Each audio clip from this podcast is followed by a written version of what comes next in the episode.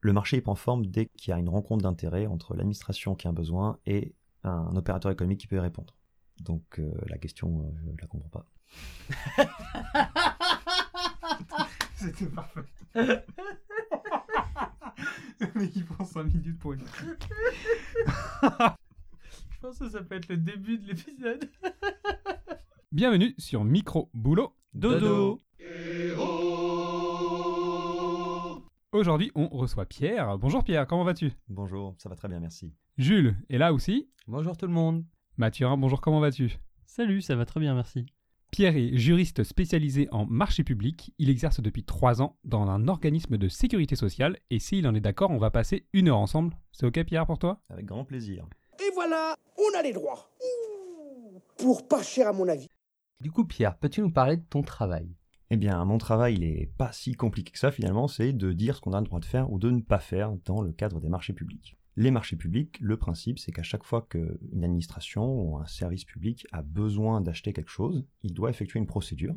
Cette procédure, c'est, ce sont les marchés publics. Et c'est moi qui suis garant du respect des différentes étapes de cette procédure, en essayant, tant que faire se peut, d'optimiser euh, les deniers publics. Ok, et un marché public, ça consiste en quoi? Un marché public, euh, c'est un contrat qui lie effectivement l'administration avec un prestataire de service. Donc matériellement, en fait, c'est un bout de papier sur lequel il y a écrit un certain nombre d'obligations réciproques.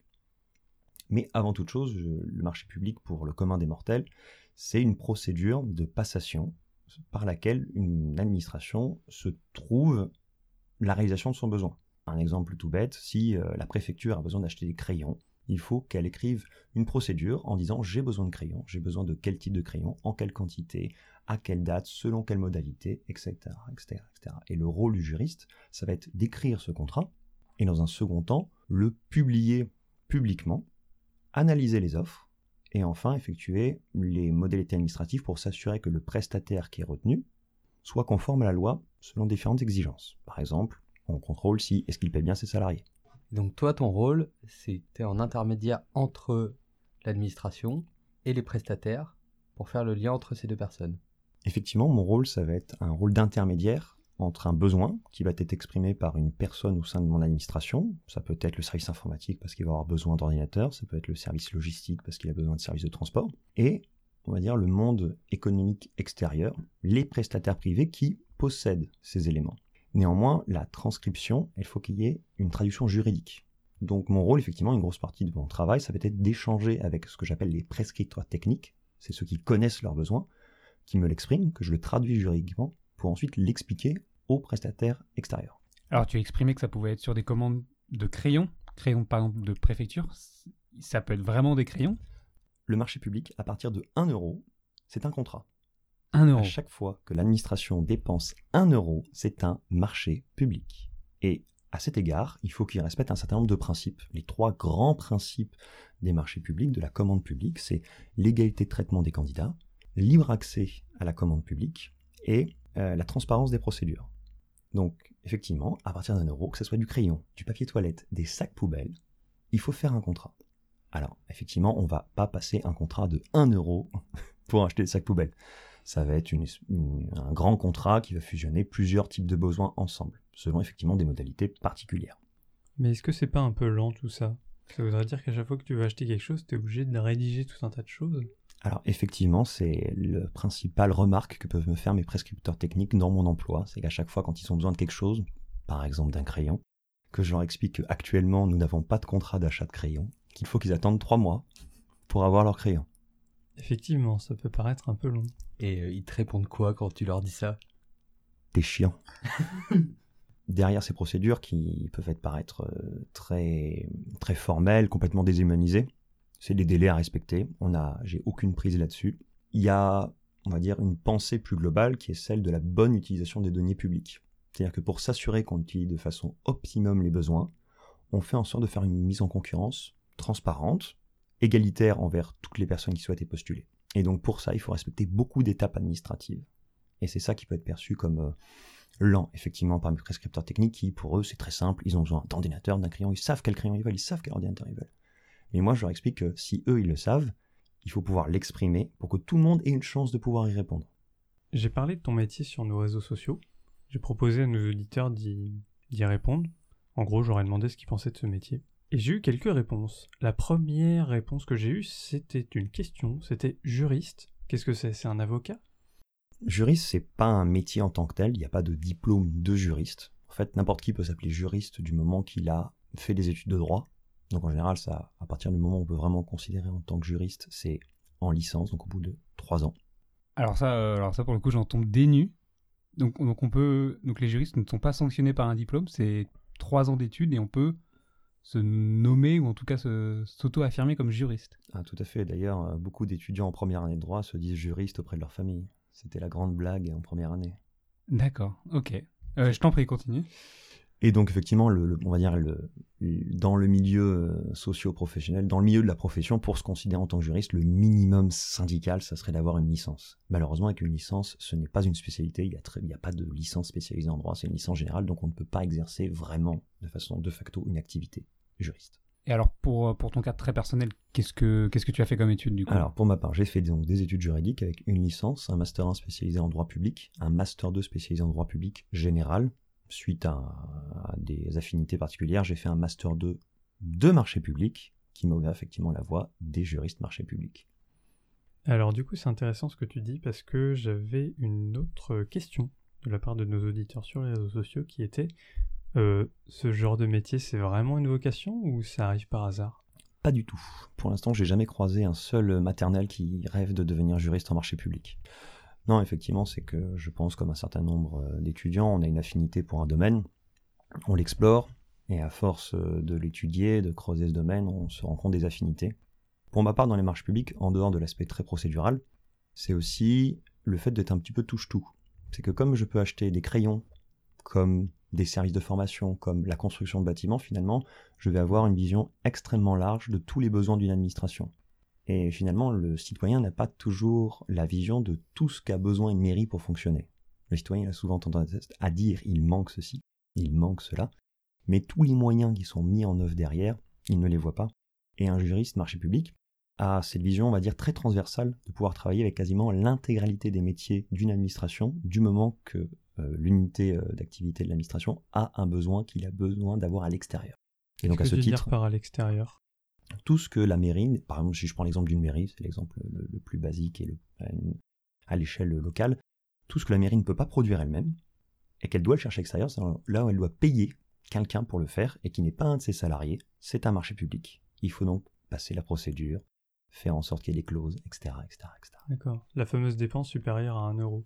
Voilà. que vous arrivez d'avoir des dépenses inférieures à 1 euro Alors, c'est très intéressant de le noter, puisqu'effectivement, une des définitions d'un marché public, c'est que le marché public doit être conclu à titre onéreux. Voilà. Mais onéreux, euh, la jurisprudence s'est posé la question, qu'est-ce que c'est onéreux? Il y a eu le cas, en fait, c'était euh, une mairie, pour économiser de l'argent, elle avait décidé de floquer ses camionnettes de, de ses agents municipaux avec des publicités. Donc en fait, c'est un service euh, de régie pub qu'elle a payé. Enfin, qu'elle a payé, qu'elle n'a pas payé justement, parce que la régie pub se payait sur le flocage des véhicules. Mais il n'y avait pas une mise en concurrence parce que la mairie a dit je n'ai pas dépensé un euro. Alors il y a eu jurisprudence et le juge a dit vous n'avez pas dépensé un euro, mais vous avez permis à la régie pub de faire de l'argent. Et à ce titre, vous auriez dû mettre en concurrence. Donc tu as raison, même quand on ne dépense pas un euro, on doit faire un marché public, du moment qu'il y a de l'argent derrière. Et là, du coup, on ne touche plus à l'aspect, euh, on va dire, bonne utilisation des données publiques, puisque ça coûte zéro à la mairie. Et là, on est dans l'autre aspect des marchés publics, ce qui est la transparence des procédures. C'est que on donne de l'argent au secteur privé, et ça peut être aussi un levier de politique publique. Et à ce titre, on se doit de mettre tout le monde en concurrence et de ne pas le donner à quelqu'un directement. Et la, la mise en concurrence, elle se base uniquement sur un rapport économique? Alors non, justement, la grande vogue en ce moment, c'est de dépasser le pur secteur économique. En général, dans un marché, il y a deux grands critères. Le critère prix et le critère technique, ça va être toutes les caractéristiques du produit qui correspondraient le mieux aux besoins. Mhm. Et à côté de tout ça, il y a une, une vogue en ce moment qui est celui du, des critères sociaux et des critères environnementaux. C'est-à-dire qu'en dehors du pur besoin, par exemple, quand on achète une voiture, il faut qu'elle roule à une certaine vitesse, qu'elle puisse accueillir un certain nombre de passagers. Le fait qu'elle pollue, qu'elle ne pollue pas, finalement ne va pas impacter le besoin lui-même. Une voiture, sa fonction, c'est de rouler.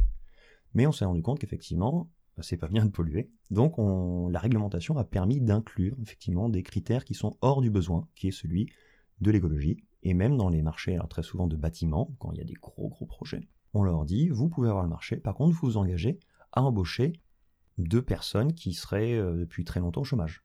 Voilà. Et c'est un engagement de leur part qui est suivi. Moi, je me demandais par rapport au. Là, tu parlais des bâtiments. Est-ce que c'est possible pour une petite entreprise de se lancer dans la construction de bâtiments ou est-ce qu'en fait, les marchés publics, ils sont ouverts, mais c'est toujours les mêmes boîtes qui les récupèrent? Alors, justement, là, on est toujours dans la question de la, du marché public, euh, levier de mise en action d'une politique publique. Les marchés publics ont un principe qui s'appelle l'allotissement. Donc, ça parle pas beaucoup aux gens, mais le principe, c'est que tant que le marché peut être divisé en unités distinctes, il doit l'être. Par exemple, quand on construit une maison, il n'y a aucun corps de métier qui fait toute la maison. Il y a le charpentier, le maçonnerie, le terrassement. Donc quand on passe un marché, on ne dit pas j'ai besoin d'une maison. On dit j'ai besoin d'un charpentier, d'un terrasseur et d'un maçon. Et après, ils vont se mettre en coordination. Voilà. Après, il y a des projets qui sont beaucoup plus grands, beaucoup plus complexes, qui nécessitent un seul prestataire, mais on peut, ce prestataire, l'obliger à avoir des sous-traitants, qui vont être des petites entreprises. Effectivement, toute cette dimension euh, des PME, TPE qui sont très euh, promus par le gouvernement, une des déclinaisons va se retrouver dans les marchés publics. Et on se, rend compte très souvent qu'effectivement, à travers de grandes lois euh, économiques, leur déclinaison se trouve dans différents aspects de la législation et, particulièrement dans, dans, les marchés publics.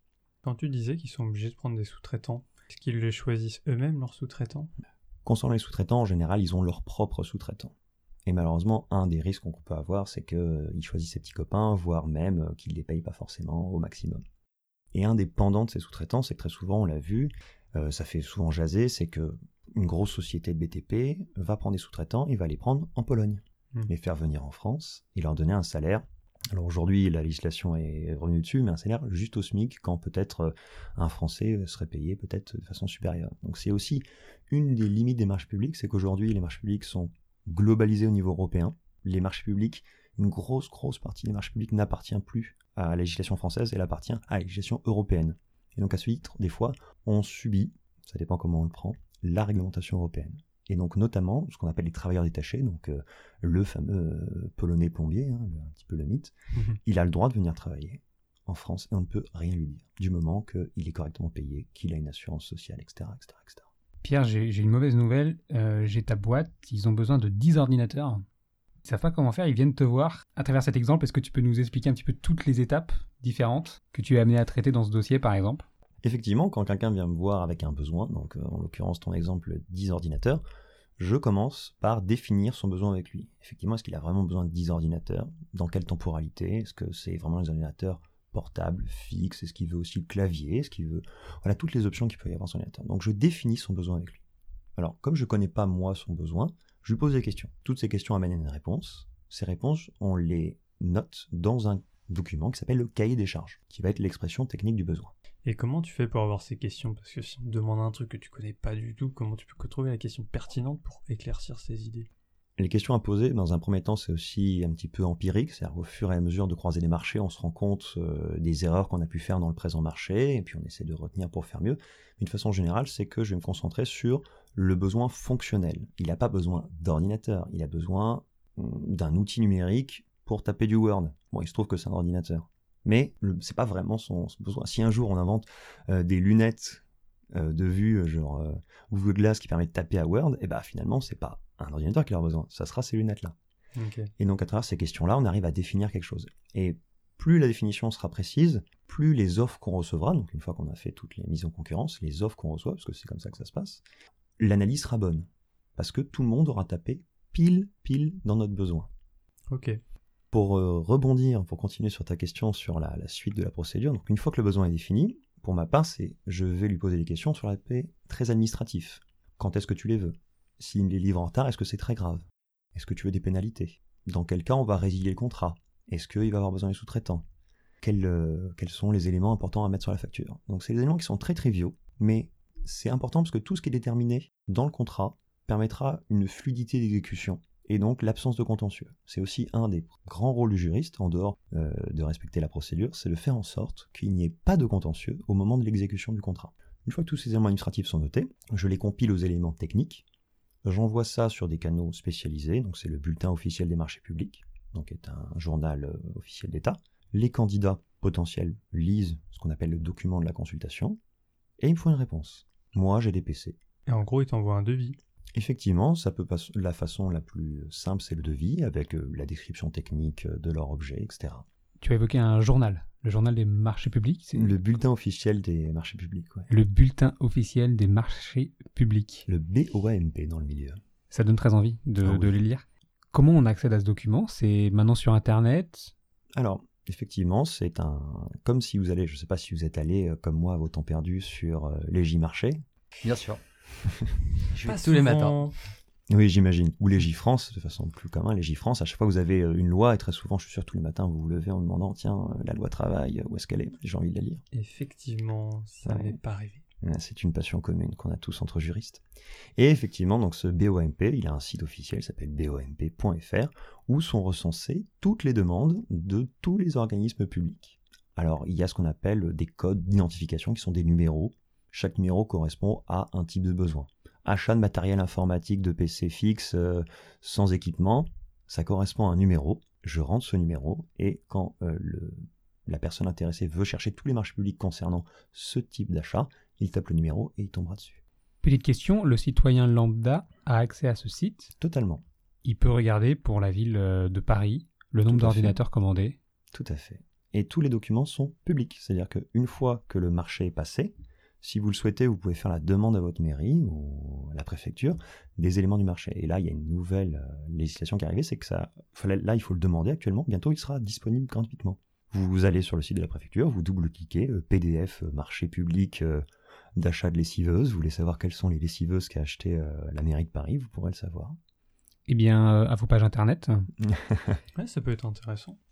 Alors, suite à ça, du coup, il y a une publication. Alors, il y a la publication. Ensuite, on reçoit les offres. Donc, on reçoit les offres. Donc, euh, en général, c'est en deux temps. L'aspect technique. Donc, là, ça va être mon collègue prescripteur qui va me dire est-ce que les ordinateurs sont bien? Bon, bah, il va dire oui, il va dire non. J'ai mis plusieurs critères. Euh, est-ce que la RAM, c'est important? Oui. Donc, sur 100%, la RAM, ça va être 20% de la note. Parce qu'on note chaque aspect du critère. Est-ce que la, lourdeur du PC est important? Oui, c'est important. Ça compte pour 30% de la note. Et on va noter critère par critère le plus détaillé possible afin que ce soit parfaitement objectif. Tous les candidats sont notés comme ça, le prix aussi est noté comme ça, le moins cher ayant la meilleure note. On fait un classement et on retient le premier. Les autres, on leur dit poliment que c'est terminé, et une fois que le premier, il nous a donné tous les documents qui attestent que c'est bien l'entreprise réelle, qui paye bien ses salariés, qu'il a payé les impôts, il peut commencer à exécuter le contrat.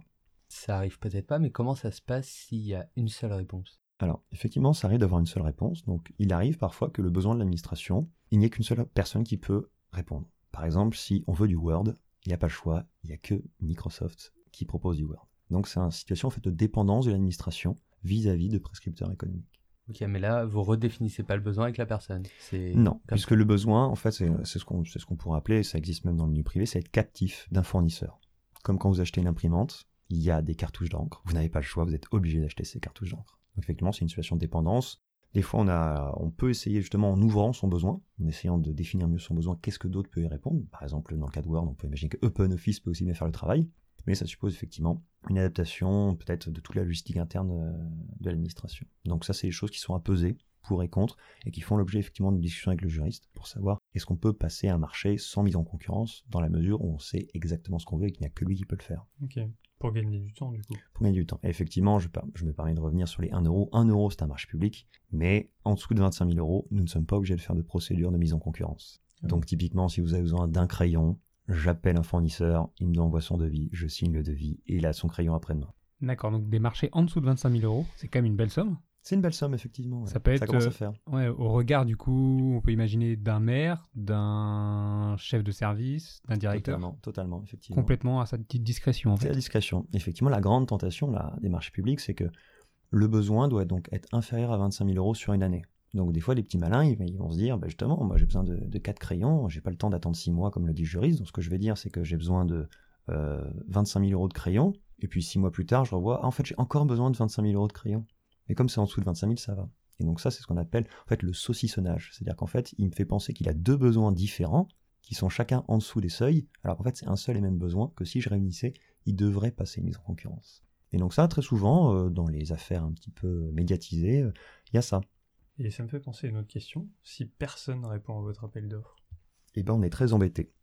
Ah ouais La seule solution qu'on a, alors après c'est dans les procédures, il faut voir que le code, le code, il y a je crois près de 400 articles, 300 ou 400 articles. Donc pour ce cas-là qui arrive, effectivement, c'est qu'en fait on va consulter les opérateurs économiques en leur disant bah, pourquoi ça vous a pas intéressé? Alors il y en a qui vont nous dire c'est trop compliqué, j'ai pas le temps, je n'ai pas de réponse technique telle que vous me la demandez.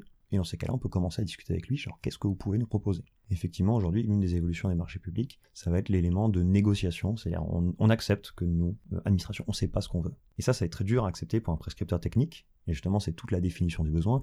Un prescripteur technique, pour euh, être confiant, pour se sentir crédible, il va avoir besoin de dire ce qu'il veut. Alors que aujourd'hui, c'est de plus en plus assumé qu'on ne sait pas ce qu'on veut. On sait notre besoin, on sait qu'on a besoin de, ça. Après, qu'est-ce qu'est-ce qui va pouvoir y répondre? On ne le sait pas. Oui, c'est ça, on sait de quoi on a besoin. Par contre, euh, dans le réel, ce qui va pouvoir répondre à ce besoin-là, on ne le sait pas. Exactement. On laisse ouvert la possibilité d'avoir des réponses euh, innovantes. Innovante, exactement. Très bien, merci Pierre pour tous ces éléments. Je suis désolé de te dire que sur un des PC, euh, la couleur est noire plutôt que gris. Il y a donc un problème dans la commande publique. Qu'est-ce qui se passe?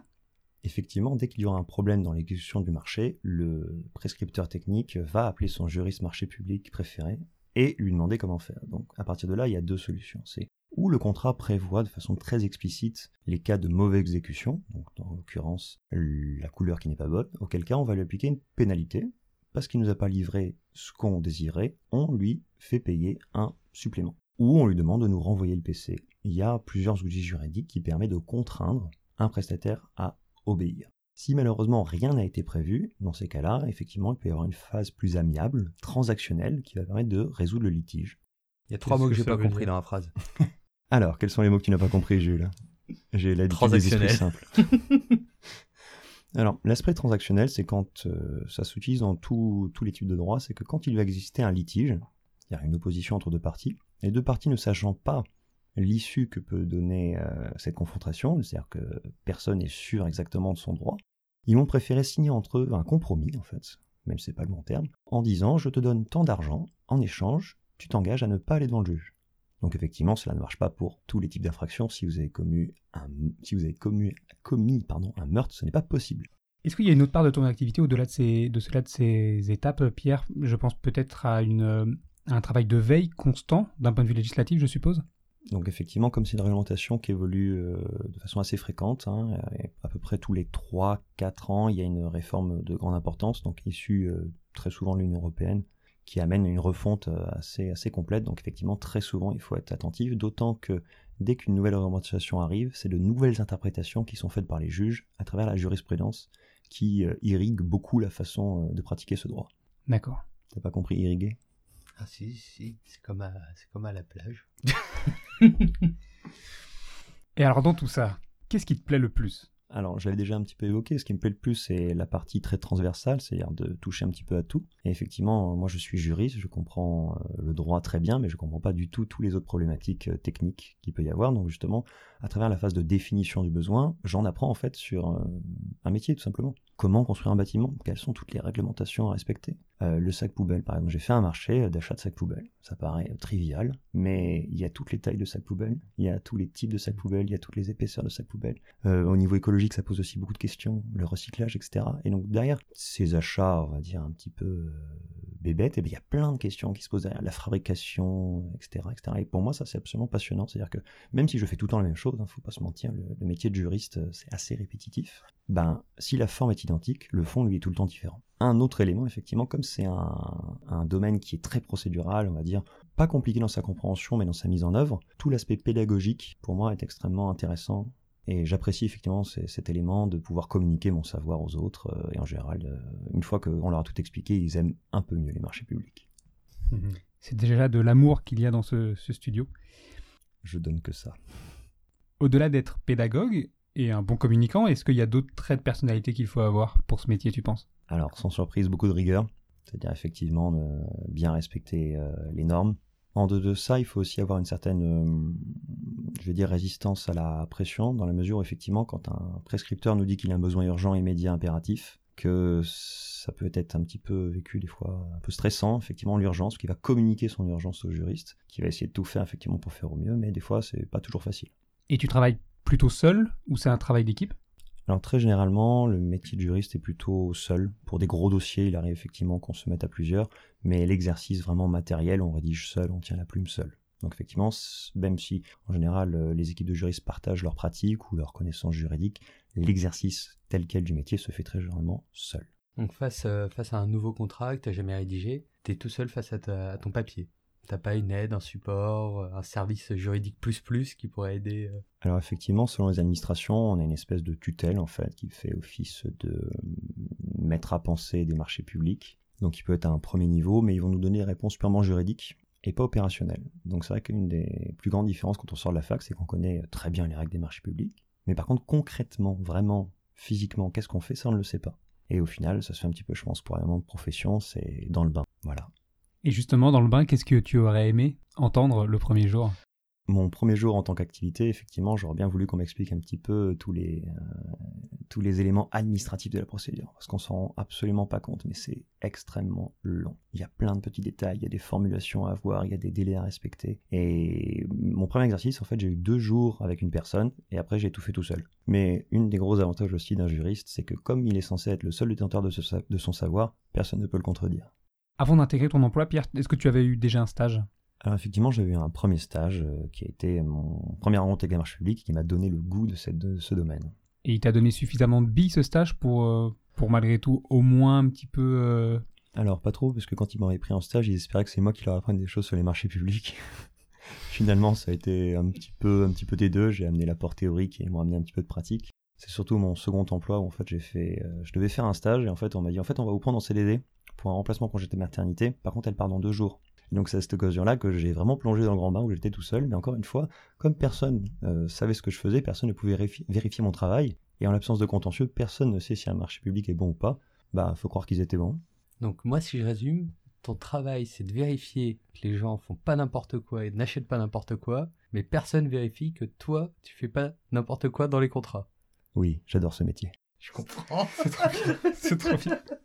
Alors effectivement, la, la grande autonomie de l'exercice, autonomie aussi dans la doctrine qu'on peut s'auto-appliquer, c'est aussi une grosse auto-rigueur, c'est-à-dire que c'est soi-même qu'on doit limiter, sous l'aspect un petit peu euh, jovial de dire c'est moi qui ai raison et tout. À la fin, s'il y a un problème, c'est le juriste qu'on va aller voir. Parce qu'effectivement, adopter cette posture de dire c'est moi qui ai raison, faut pouvoir l'assumer jusqu'au bout. Est-ce que vous avez un ordre, un ordre des juristes? Est-ce que vous pouvez vous faire radier de votre profession? Est-ce qu'il y a des possibilités? Alors comme je le disais, dans la mesure où juriste n'est pas une profession Ouais. encadrée euh, par une réglementation, non, on ne risque rien. On peut être inquiété à titre personnel si on fait des fautes euh, graves et lourdes, telles que le délit de favoritisme, mais en dehors de ça, euh, nous sommes quand même relativement bien protégés. Et avec ton diplôme, est-ce qu'il y a d'autres secteurs que tu peux aller euh, voir? Alors, c'est le gros problématique des juristes de façon générale, c'est que comme pour exercer un métier, il faut être spécialisé, on a beaucoup de mal à quitter cette spécialité. Donc il y en a par exemple qui vont faire euh, une double spécialité, d'autres qui vont investir euh, un métier qui n'est pas parfaitement sur mesure et développer de nouvelles compétences. Mais effectivement, moi aujourd'hui, avec le diplôme que j'ai, je ne peux exercer a priori que le métier de juriste marché public. Mais je suppose que euh, y a des possibilités de recommencer un master 2 ou de de- d'avoir des passerelles. C'est possible, mais c'est très dur de le faire, puisqu'en fait, pour accéder à un Master 2 en, en droit, en général, il y a des conditions préalables, et très souvent, c'est d'avoir le Master 1 correspondant. Donc, par exemple, euh, si je veux faire un Master 2 en droit de l'urbanisme, il faudrait que j'ai fait un Master 1 droit de l'urbanisme.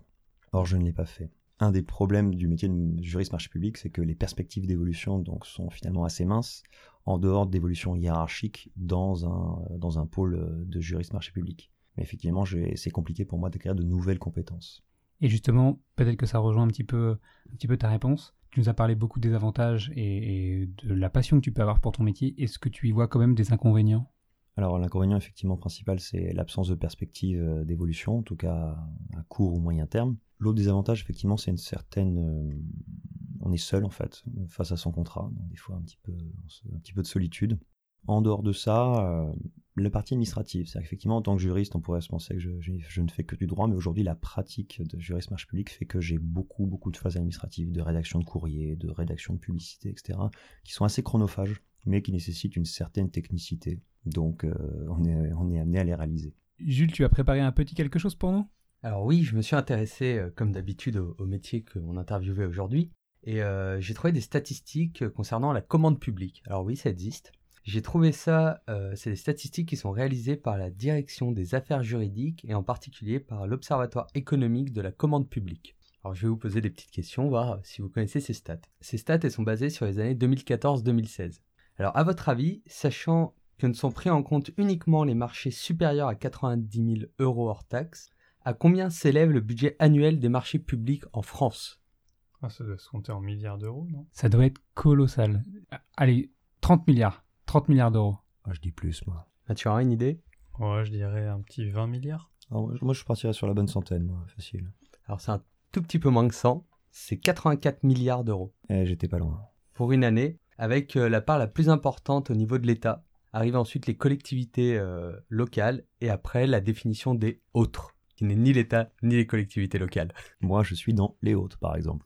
Euh, pour continuer sur, euh, sur cette petite stat, euh, il y a une chercheuse qui s'appelle Hélène, pardon, Lemess, qui est magistrat financier. Elle souligne que les achats de travaux, de fournitures et de services représentent des sommes considérables. Elle dit que ces sommes sont autour de 16% du PIB dans l'Union européenne. C'est quand même une énorme somme euh, des budgets au niveau de l'Europe. Hmm. J'espère que c'est bien utilisé. Et en fait, elle, ce qui est intéressant dans son article, c'est qu'elle met ça au regard de la critique qui est souvent faite aux administrations publiques. C'est-à-dire que pour diminuer les euh, finances publiques, il faudrait enlever des personnes et il faudrait diminuer les RH. Et donc, elle met cette statistique au regard des RH en disant il y a quand même euh, 16% du PIB qui est sur des marchés publics. D'ailleurs, effectivement, on parle souvent de diminuer le nombre euh, d'employés, etc. Mais il faut savoir que si on diminue trop le nombre d'employés, ça veut dire qu'ils vont pas pouvoir réaliser un certain nombre d'actions. Et très souvent, ça se termine par un marché public, puisqu'on va demander euh, la réalisation de ces actions à une personne extérieure. D'ailleurs, ça existe des marchés publics euh, portant sur la sécurité? Tout à fait, très souvent d'ailleurs, l'État n'engage pas lui-même ses propres agents de sécurité pour les grands événements, ils font appel à des sociétés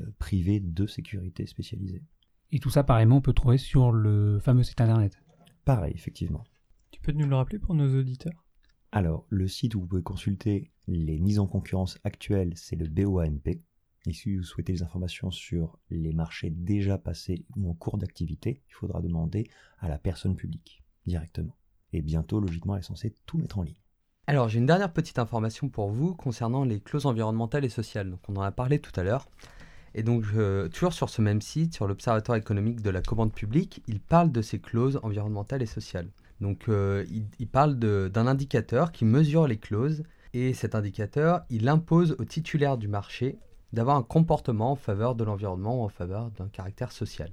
Est-ce que Pierre, tu peux juste nous redéfinir ce que c'est qu'un titulaire du marché?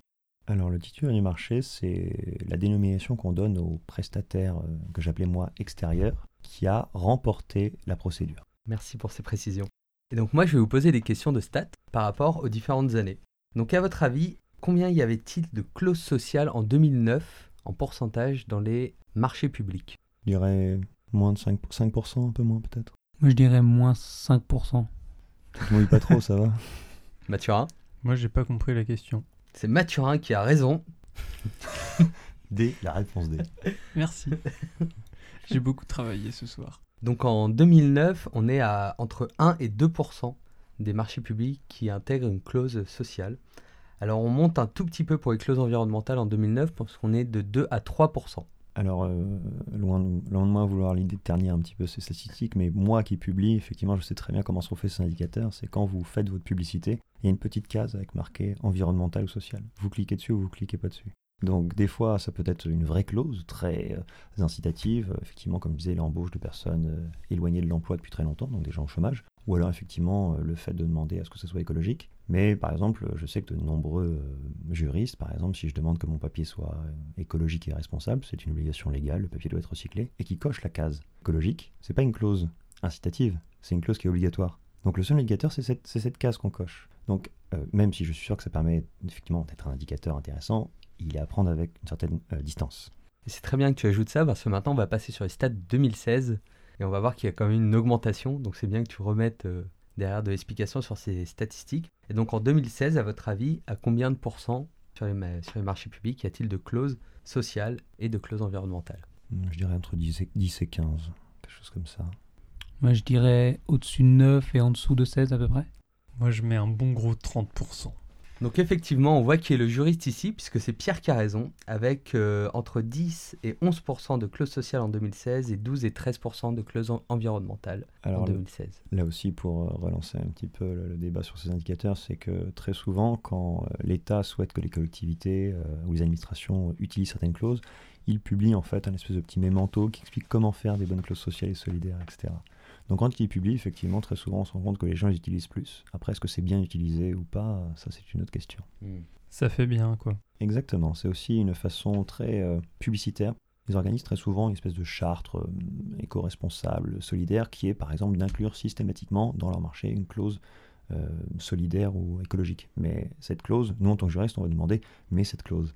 Donc en tant que juriste, je m'exécute, après est-ce qu'elle est pertinente, intéressante ou même réellement appliquée? Des fois, on n'a aucun moyen de le vérifier.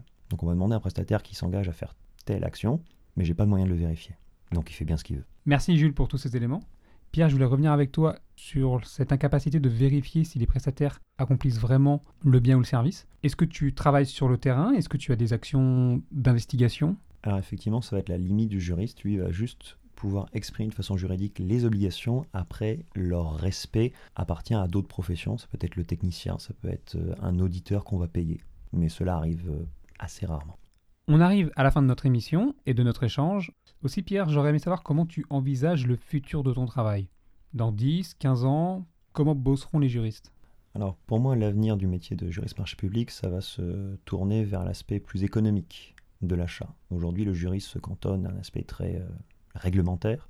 Demain, en dehors de l'aspect réglementaire, on va lui demander de faire un achat le plus efficient possible, avec des outils, la négociation, la transaction. Effectivement, c'est tout un nouveau champ qui s'offre euh, aux juristes et aujourd'hui, on commence à constater qu'un nouveau métier émerge, c'est le métier d'acheteur. Le métier d'acheteur, il est très connu dans les secteurs publics, notamment dans l'industrie. C'est l'optimisation des coûts d'achat, tout simplement. Dans le secteur privé, tu veux dire?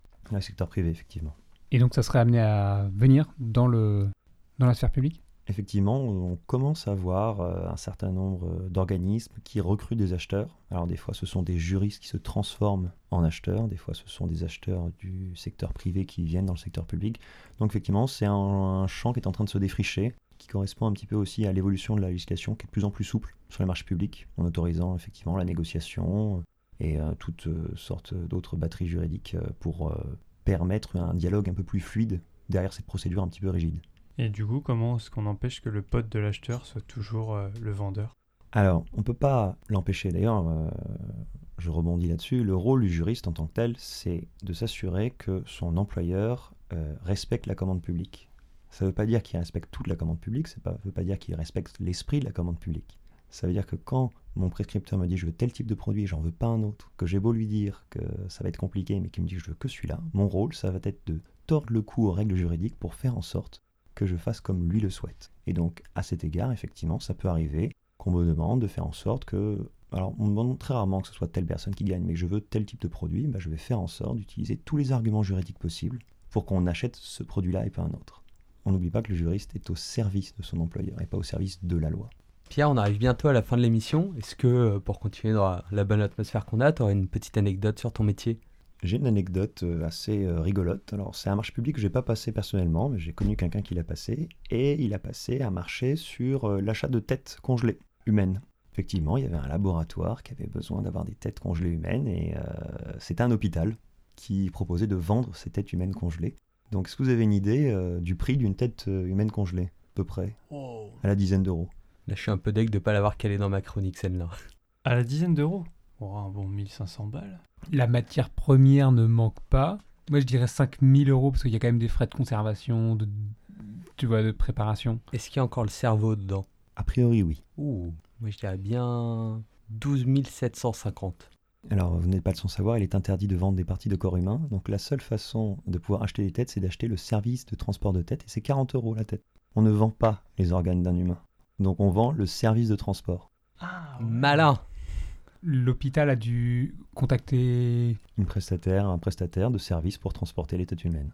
C'est pas commun. On en revient au juriste euh, qui travaille pour son entreprise ou son organisation et pas... euh, C'est ça.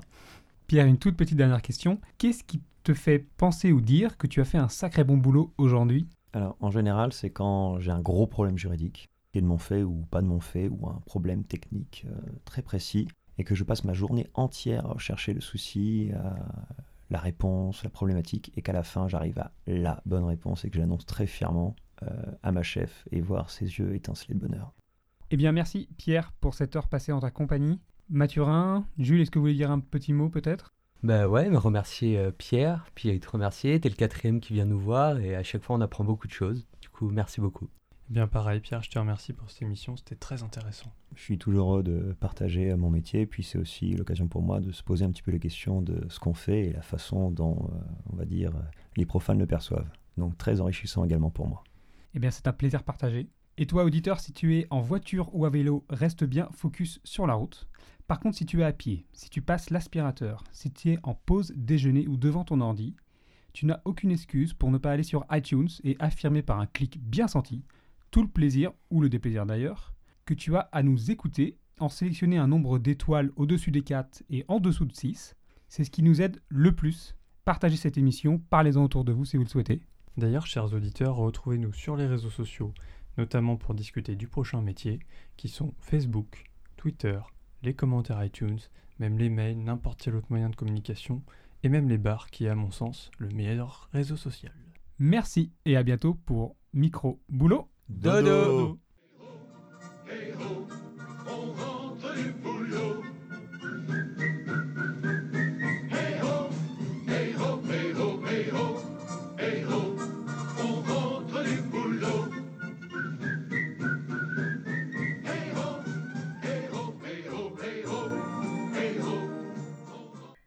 J'ai quand même un mot de la fin à dire, ce sera jumelle.